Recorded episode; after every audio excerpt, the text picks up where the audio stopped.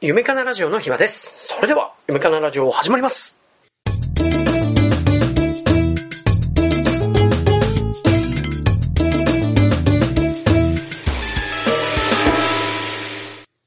このラジオを始めた時の本当にコンセプトが、はい酔った時の方が熱いことを言うっていう。おーだから飲み会のところに IC レコーダーを忍ばせて、どれぐらい熱いことを言ってたか次の日自分でフィードバックをするっていうのが、 うあわ、の、一番最初のコンセプトだったんですけうど、わすごいな。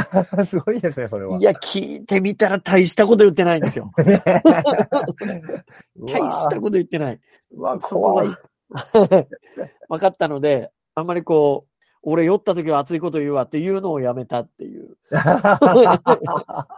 そういうなるほこど。う、思ったより普通っていう。まあ、あの、大丈夫です。僕も普段からよ酔っ払ったような感じのテンションで やってますから大丈夫ですよ。いや、じゃあ全もう然早速始めさせていただくんですけいど、けちゃいます。はい。ちなみにお酒は飲まれえる。と、あんまり自ら飲まないですけど、お付き合いで十分飲むのは飲めます。ああ、じゃあもう晩酌でとかじゃないんですね。そうですね。もう晩酌ももう子供が生まれてから全然。どしてないですねうなるほど。。あの、奥さんがもう妊娠で飲めなくなったぐらいからはもうほとんど晩酌しなくなりました。一緒に飲めないので素 敵。素敵。ちょっとこれカットですね。ちょっと、ダメですかいや、ちょっと、ちょっと素敵すぎる。ちょっといきなりのあの、入り口のところでちょっと女性ファンが増えそうなんで、ちょっとここはカット。あれいやいや、もう、今日はもう理学療法士のパッションさんをゲストに、えーはやってる夢かなラジオです。よろしくお願いします。はい、よろしくお願いします。いや、もうこの関西圏で SNS 業界で、はい。もうパッションさん知らない人というか繋がってない人いないんじゃないかなっていう、こう理学療法士会で、いやいやい やいやいや。ぐらいのフォロワー数がいるわけじゃないですか。まあ、かまあ、数は、はい、そうですね。はい。なので、もう今日はいろんなことをあの、NG なしというふうに伺ってますので、はい、NG なしです。パッションさんに伺っていきたいんですけれども、はい。さっきあの、奥様とお酒っていう話が出たんですけど、はい。まあお酒自体が、はい例えば、まあストレス解消だったり、はい。嫌なことがあると飲むっていう人もいるし、うんうんうんうんうんうん。寝るために飲むっていう人もいるし、はいはいはいはい。例えば仕事が嫌だっていう方がおられるのであれば、うんそれを一時的に忘れさせるために飲んでいるツールっていう風な人もいるじゃないですか。いらっしゃいますね。はい。はいもちろんその、なんて言ったらいいのかな、飲み会とかっていうのが仮にあるとするなら、はいこう、人と人を近づけるためのツールでもあるわけで、うんうんうんうん。奥様と晩酌ができなくなる時には、その家では飲まないっていうふうにおっしゃられてたんですけど、はい。パッションさんのその、まあ、仕事がね、情熱的にっていうのと、その、アフターファイブも、すごく理学療法士っていう感じがゴリゴリに伝わるんですけれども、はい。お酒の立ち位置ってどんな感じだったんですかえーっと、まあ、単純にまあ飲んだら気持ちいいよねっていうのがまあ、まあもちろん一つあっうて、はいだからまあ、いあのー昔、その IT 企業で仕事してるときはどっちかというともうストレスの発散のために飲んでたことが多かったんですよ。はい。まあ、こう、上司と嫌な酒飲む機会も結構多かったのいで、やなるほど。はい。はいでもまあ、理学療法士になってからは、どっちかというと、まあ、みんなで、まず気持ちいい気分になろうよと。だからお酒という、まあ、免罪符じゃないですけど、はい。あの、それがあったら、まあ、言ったらブレイクでも、ある程度何でもありだし、はい。はい。まあ、何でも言いやすいよねと。で、実際飲めば、抑制がアルコールのね、影響で取れますから、はい。もうそれこそもう先輩後輩とかね、その好き嫌いもあんまり関係なく、あの、まあ、言いたいことが言えるっていうところが、まあ僕にとってのお酒を飲む意味かな。だからまあ自分で飲み会とかも結構企画したこと、まあ交流会ですね、はい企画したこともありますし、でまはいあ妻と飲むときも、まあそうやって気分良くなるっていうのが大事だし、まあそうやってこう普段、まあ本音で言ってるつもりやけど、シラフじゃ言えないことをまあ言い合えるようなツールっはい。ていうような感じで一応捉えてはいますね。まあだから最近飲めてないですけど、はい。まあでも意外とこういうオンラインでいろんな方とお話しさせていただくと、まあそこそこある程度本音では喋れてるのかな。で、あの、どうしても僕、お酒が確かにそんなに強くないので、はい。このオンラインの時は飲んだ気分にだけなろ うと思って、ノンアルコールで飲むことがあるんですよ。ああ、なるほど。はい。は。はいい。だはいか。らそれでこう、ノンアルコール飲んで、アルコール飲んでる体で、まあ、ざっくばらんにはい。話ができればなって、まあその辺のこう気分作りもそうやって、このコロナ禍の中時にはこうしてたりもするので、はい。まあある意味その、まあ本音で語るための一つのツールだし、まあ単純に気持ちよくなれるもんだよねっていうとこところの感じで捉えてはいますね。じゃあ、アルコールが、まあ、その、まあ、コロナ前、コロナ後とかってよく、まあ、巷では言う表現ではあるんですけど、はい。アルコールの使い方が変わったっていう感じですかやっぱりそのツールの。そうですね。まあもう今実際飲みにも行けないし、まはあい子供たちもいる手前、なかなかプライベートでもなかなか飲めなくなっちゃったので、まあ、かといってなんか飲まなきゃいけないっていうよりは、まあ飲まなくてもいいように変わっていこうっていうので、まあさっき言ったようなそのノンアルコールだったりとか、はい。まあそういうのをこううまく使っ、まあ使ってというかはい。っていう感じなんで、まあ確かにそういう意味では、アルコールの使い方が変わったとも言えるかもしれませんね。うん、なるほどですね。実は僕あの、はいお酒は嫌いな方じゃないんですよ。晩酌はしないんですけど、うん。レモンサワーっあていう飲み物があるじゃあ、ないではすいか。。ありますね。はい。あのなんて表現してるのかなこれ言っていいもんか悪いかわかんないですけど、はい。人間の、その脳みそを。はいうまく使いまして、はい。思い込み、うん思い込ませるっていう、すり込みをこう自分の中にしたんですよ。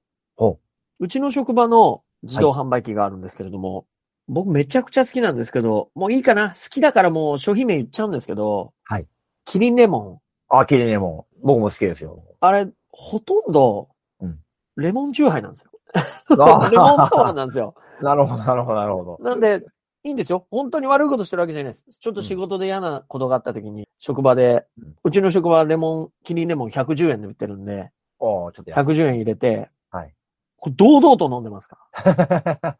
いやー、今俺悪いことしてるなと。 レモンさん飲んでる。レモンさん飲んでるっていうのは頭の中すり込んでるんで、いいんだよ、酔っ払ったって。今ちょっと嫌なことあったんだもん、ぐらいの。すごい。いや、それいいですね。これ結構皆さんにお勧めしたいんですよね。やっぱり、アルコールってちょっとだけ嫌なことを忘れさせてくれる効果ってあるじゃないですか。うんうんうん。まあ、もちろんそれで酔っ払って次の日、二日酔いで棒に振るとかっていう経験も、うんうんうんうん。誰しもが一度は通ってきた道だとは思うんですけど、はいはい。それって、やっぱり一つの覚醒剤みたいなもんなんかなと思って、うんうんうん。飲まないとストレスが解消されない、はいようになってしまうと末期だと思うんで、そうですね。自分に言い聞かすことから始めたんです。なるほど。キリンレモンは、もうレモンサワー、ほぼレモンサワーだから、嫌なことは。あったらこれ一気飲みして、この欧米人だと非常にあの非難されるかもしれないんですけど、はい。もう全力のゲップ いや、いいですね。をすることによって、ゲップってこう、とてもマナーとしては最低なのかもしれないですけど、うん僕の中では、あの、おならと同じ位置にあるんですね。おー。はい。対外的に何かを出す行為であって、はいストレスもゲップと一緒に出るんじゃないかなと。ああ、なるほど。まあそうかもしれませんね。こう、腹に溜まったものが出るって感じですもんね。そうなんですよ確か。にいや、まさに、まにはうまいこと言う。そうなんです よ。なので、だからもうキリンレモンでアルコールを飲んだと脳を錯覚させて、うんうん、体の中からストレスをゲップという形で出すと。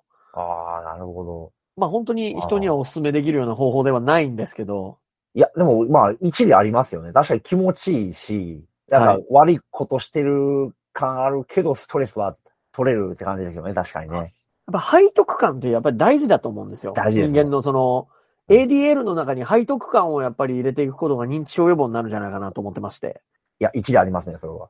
やっぱりどうしても病院で勤務、今はちょっと僕は老健なんですけど、はい。それこそ対象者が高齢の方がやっぱ多いんですよ。はいはいはい。まあ、日本の PT の僕75%以上ははい。高齢者が対象だと思ってるんですけど、日本全国としてあの、患者さんに均衡法制をうんうんうん。求めすぎてる感じが、はいはいはいはい。患者さんたるものこうなるべきだとか、はいな。んかこう医療者のこういうとこはこうちゃんと聞いてほしいとか、うんうんうんうん。まあスポーツ選手にもそういうのを求める傾向にあるなと思うんですけど、まあそうですね。人じゃないですか。うん。そうですよはい。うん。良くないですか いや、まあ、いくつになってもね、あの、欲求って絶対ありますから、多分はい死ぬまで、ね、だって、ギリギリまで食べれる人は食べるし、はい。もう足切断されて、ね、いるぐらい糖尿がひどい人でも、たまに看護師さんのお尻触ってる人も見たことあるし、いやはい。はいそう。だから、まあ、欲求で絶対、ね、あの、ギリギリまで持ってるものだと思うので、はい。うん。で、そこにこう、なんだろうな、素直になるのは全然おかしなことじゃないと思うんですよ。誰であってもね。どうすぎながですよね。 どうこすとやっぱりさすがにそまうずいそのうそうそうで、そうです。はそうい。です節度は必要だと思うんですはけい、そうでどす、。その通りです。何かこう、まあ、さっき言った背徳感もそうなんですけど、はい。人が元気がなくなるときって、うんパッションさんはどういうときだと思いますかああ、なくなるとき。はああ、なんだろう。まあでもなんか満たされなくなったとか、満たされないと自分が感じたときじゃないです。何にしお、何かに、何かにつけても。い。満たされない。うん、自分のしたいこと、食べたいこと。まあ、まあ、理学療法士的に言ったら、その、本当は、人、歩きたいけど、歩けないっていう現実と向き合うときに元気が出ない。ああ、なるほど、なるほど、なるほど。はい、はい。うん。だいわゆるデマンドとかデザイアとかそういうとこってことまあ、そういうところですね。あー今、パッと言われて思いつくのはそんなところなんですけど。もう本当に大事なことってデマンドとかデザイアの部分じゃないですか。うん。なのに、なぜか医療者はニーズに対してそうですね。アプローチをまず考える。まあもちろんそれが決して悪いとかは全然思ってないですけど、うん。うん確かに、でもニーズを求めちゃうと、いい意味で医療者側も、いい意味で家族も、いい意味で本人も、なんかいい子ちゃんの方の選択肢を狙ってないかなと思ったりする時もあるんですよ。そうですね。いや、もうその通りですね。はい。はい。あの、なんか、いい、なんかすごい角が取れた丸い感じにまとまっ、まあ、よ、よく言えばまとまる。はい。けど悪く言うとなんかこう、エッジが効いてない、なんか本当にこの人らしさなのっていう疑問は湧いてくることはありますね。ありますよね。80点を目指してるような感じになっちゃいますよね。うん。あの、奇跡の150点を取れなくなっちゃうっていう。そうです。はい。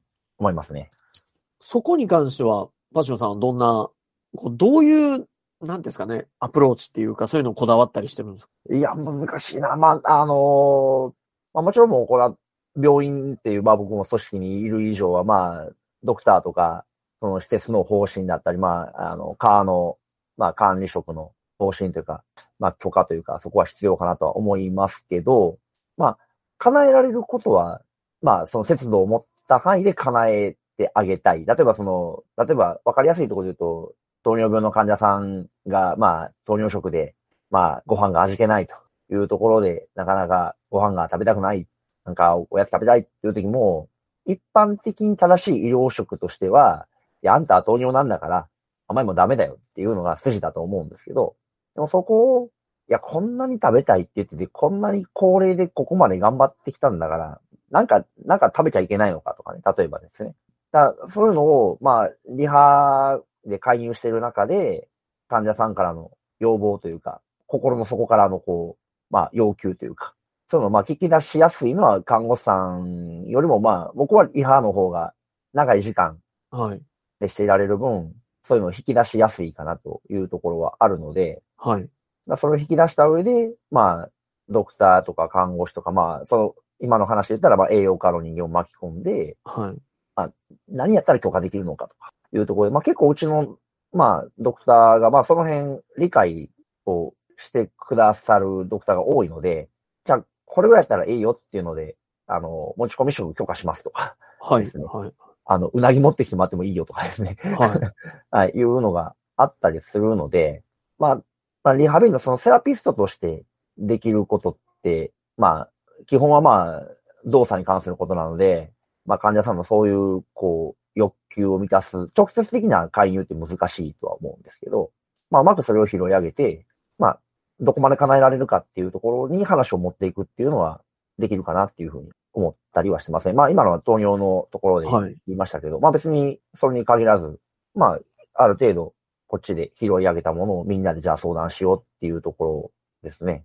は持もっていけるかなと。う、ドクターの懐の部分って非常に大きいわけじゃないですか。大きいですね。はい。もうダメって言われたらもう、それ以上ちょっとやっぱり進めなくなるし、はいだから、まあそうですよね。だから欲求の部分を、でもどこまで聞けるかっていうのが、やっぱりその病院としての判断、医師としての判断、そうですね PT としての判断もあるだろうし、どこまで人を巻き込めるかにもよるだろうし、そうですね。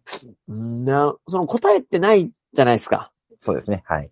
昔あの、僕が担当させていただいた方に、90後半はいの方で、人生1回でいいから、うんうん。カップ麺っていうのを食ってみたいって言われたんです。おー。うんうんうんうん。まあ確かに、その、血圧が高いとか、うんうんうん。あったんですけど、あれをやっぱりドクターと、もちろんナースと、あの、家族と相談して、カップ麺うんを、お昼の、そのメインの主食の代わりに、うんうんうんうんうん一回こうみんなで、もちろんその、園芸に問題がある方じゃなかったので、うん。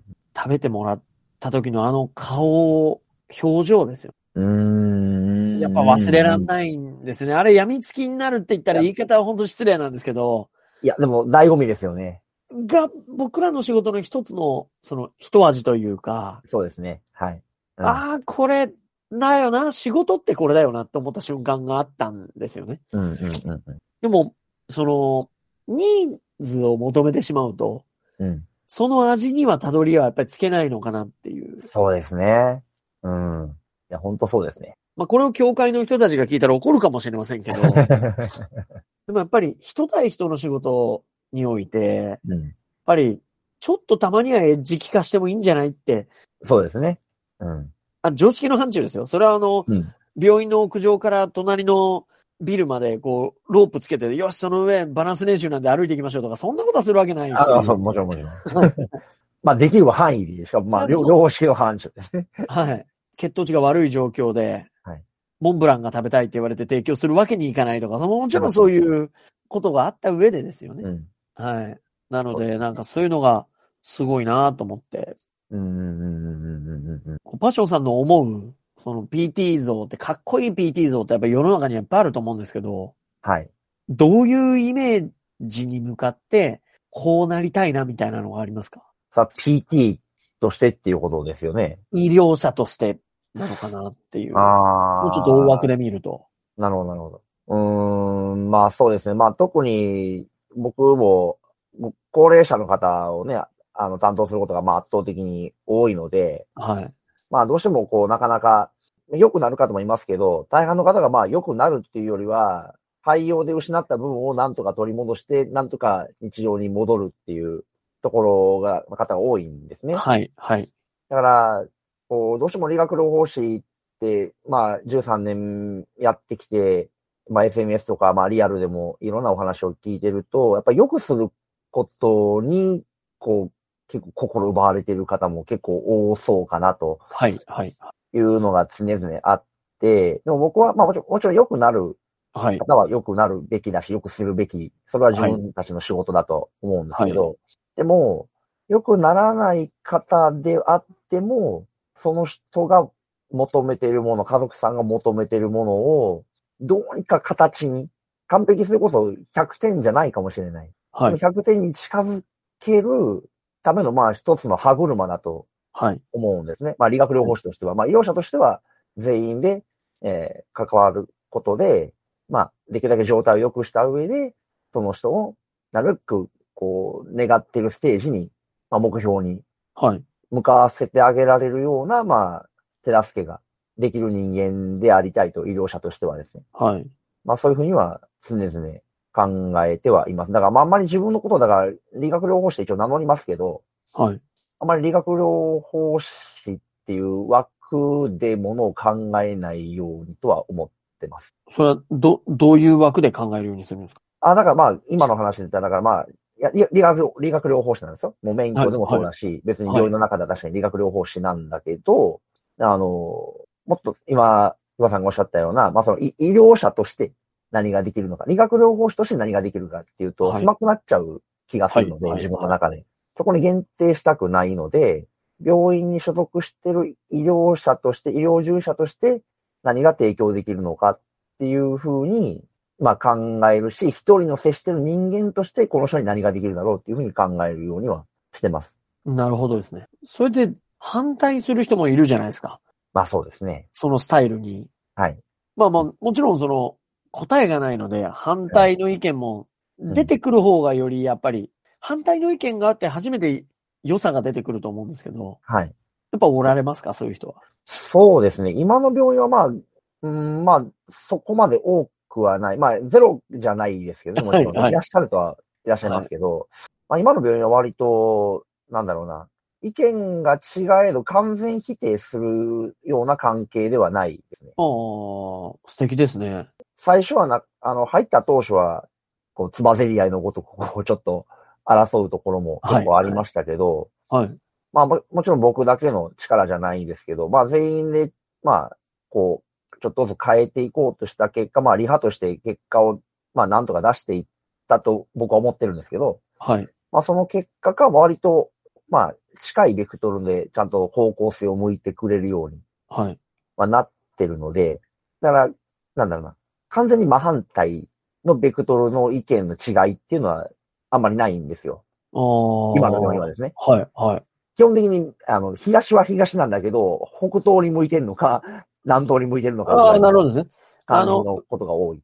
上向きのベクトルではあるってことですね。そうです、そうです。そうです。全く一緒のベクトルじゃないけど、はい。なるほど。そう。だから以前勤めた病院は結構逆にもう、なんでそこまですんのよとか、なんでそんなことを言うんだみたいなことが結構あって、結構苦しんでた時期はありましたね。何が、そう文化を変えるんですかね。えーっとね、これ、Facebook とか Twitter でも、まあ多分僕ブログでも書いたとは思うんですけど、はい、まはあ、い。常々思ってるのは、その若手の頃は、そういう看護師さんとか、まあ、はいまあ、ドクターとか、まあ、それこそ、リハの、まあ、職員、スタッフですね。はい。もう、なんとかこういう、これ、これが正しい方向なんだから、こういうふうに変えていこうっていうふうに変えようとしてたんですね。ああ、なるほど、な自るほど。分からね。変化をしようとしてた。そう。はいえっ、と、そうですまあ、変化させようとしてたんです。はい、はい、自分から。はい、でも、まあ、それって力技で無理やり、はい、はい、はい。日の伸びる方向をねじ曲げようとしてるのと同じで、はい、それこそ逆に反発を生むし、はい。全く正しいと思ってることを全く正しいと思ってももらえず、はい。話も聞いてもらえないようなことも結構あって、なんでなんだっていうのを結構、まあ、時間かかったんですね。そこを、まあ、そこがなんでなんだっていうところに。はい。まあ結局人って、あの、なんやろ、か、外からの外力で変えられようとすると反発するんだなっていうのに、ある時気づいたんですよね。作用、反作用があるってことですね。はい。ははいい、はい、はい。だから、今の病院に来た時も、最初はなかなかこう、合わない、それが合わない部分もあったんですけど、はい、もうそれを変えようとしたら、多分これダメだと。はい、だったら、まあ、まあもちろん自分と同じベクトルを向いてくれてる方をまず味方につけるっていうのは一つの手段ではあったんですけど、はいもう一つ考えてたのは、自分が正しいと思うことを、まあ、繰り返し続けていくことで、はい、患者さんにちょっとでもこう、1ミリでもいいからいい変化を出してですね、まあ、寝たきりの方でもちょっとでもこう何か変化が出るようにとか、まあ、ちょっとでもこう、まあ、工夫ができるようにとかっていうところで、まあ、言ったら、やまあ、けまあ、結果というか成果というか難しいですけど、まあ、それを見せることで、あ、こうしたらいいんやって相手に気づいてもらえるようにしようっていうふうに、まあ、考えたんですね。はい。だから、き、こっちはだから無理やり外力を与えてねじ曲げるんじゃなくて、はい。ちょっと巻き込もうとはするんだけど、もちろん、こっちを向いてっていうのは向いてもらうように仕向けるんですけど、はい。最終的に相手に変わってもらう、行動変容を起こしてもらうような、こう、声かけの仕方だったりとか、はい。反発を生まないように、こう、一緒に取り組みましょうっていうふうに、まあうまく巻き込んでいくように、声かけ一つ、とってもちょっと変えようとしましたし、それなんかコツがあるんですかその声か け。えーっとね、まあだから結局相手の言ってることをだから否定しないっていうことですね、まずは。ああ、なるほど。なるほどですね。はい、はい、はい。うん。もうそこで、いや、あなたの言ってることは違うよって、本当正しいのはこうなんだよっていうのは過去の僕だったので、エッジが効いてますね。硬かったんです。もうね、あ同じ PT の妻にもはい よく言われましたけど、あんたは硬いと。もう前科無科の法則なわけですよ ね。そうですね。だったのを、あ、なるほどと。まあ、そういう意見もありますよね。そういう考えも確かにあるから、じゃあ、それもやってみましょうと。で、僕の、僕はこういう考え方だから、これも一緒にちょっとじゃあ、こ、こことここは取り組んでもらってもいいですかと。で、そこにか、別のことに関しては、あなたのその言った通りにちょっとやってみて、こう、どう変わるかを、ちょっと結果を一緒に見てみませんかっていうところで、まあ、否定をしないっていうのと、まあ、自分と相手のいいところど、いいとこ取りを、まあ、お互いが納得できる形でできるように、はい。まあ、個人間でもなし、まあ、部署間でもできるように、はい。僕自身も働きかけたし、それをこうトップの管理職の方にも、まあお話を事前にした上で、うまくこう部署、部署単位でも巻き込んでもらえるように、はい。まあちょっとコミュニケーションの工夫っていうのを、まあしてみたっていうところですね。いや、でもそこまでエッジの効いたところから、柔らか政策には、なかなか葛藤があったと思うんですけど。ありましたね。あのー もういい年こいて職場で泣きましたから、 な人知れず。涙が出たんですか なんで俺の言ってること正しいのにこんな分かってもらえへん。なんでやねんなとああ、なるほど、ないう、るほもう陰ではもう、ああ、もうあの人が悪いんやって思ったけど、いや、あの人悪くないよなって、ふとなんか思っちゃったんですよね。だからそこはなんか年の子なのかもしれませんね。若い時だったらなんか、イケイケどんどんなったんでしょうね。ど。なるほど。やっぱ、パッションを、僕あの、無限ってことは多分な、ないと思ってて、はい。全力の方向にパッションを向けてたら、ある域地を超えた時に、はい。許す、許せるようになるんかなと。そうですね。多分まあ、なんか突き抜けたらなんか違う世界が見えたんですよね、なんかね。やっぱ突き抜けることが大事ってことです。そうですね。まあまあ、でも、そうですね。うん。そう、そうだと思います。はい。その突き抜けるのの難しいのが、どのタイミングで突き抜けるかもわからないし、そうですね。はい。あとちょっとで突き抜けるかどうかもわからないから、やるしかないってことですね。そうですね。今まさにおっしゃってたようなことを、YouTube 講演家のあの、鴨頭さんっていう YouTube、YouTuber の方がいらっしゃって、同じようなこと言ってたんですよね。コミュニケーショでもカモさんン。めちゃくちゃ有名じゃないですか。はい、そうそう。マクドナルド。ドの。あ、そうそうそうそうそう。あの人もだから、その、承認の、言ったら相手を、まあ相手が変え、相手を変えようとするためには、その相手の器にひたすら承認に必要な何かを注いでいかなきゃいけないんだけど、いつ溢れるかわからない。でも溢れす、溢れるまで入れ続けなきゃいけないなっていうのを言ってて、はい。まさに今おっしゃったことなんだと思うんですよね。だから突き抜けるまで、ただや、やった先になんか変わる、見えるものが多分あるんだと思うんですよ。これじゃあ、僕あの、カモさんの YouTuber も、多分、うん全部見たんじゃないかなっていうぐらいなんで、うん多分、どっかの頭の中入ってたんだと思うんですよ。多分僕発信じゃないはず なんで。